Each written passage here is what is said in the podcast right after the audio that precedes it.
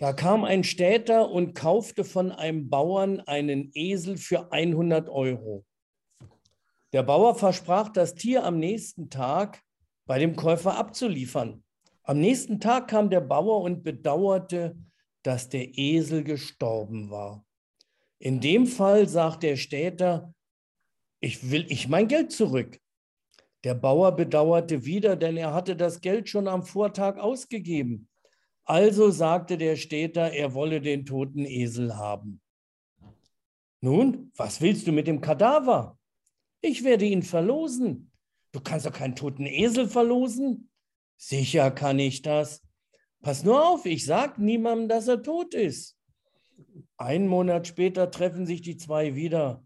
Hast du den toten Esel losbekommen? Sicher.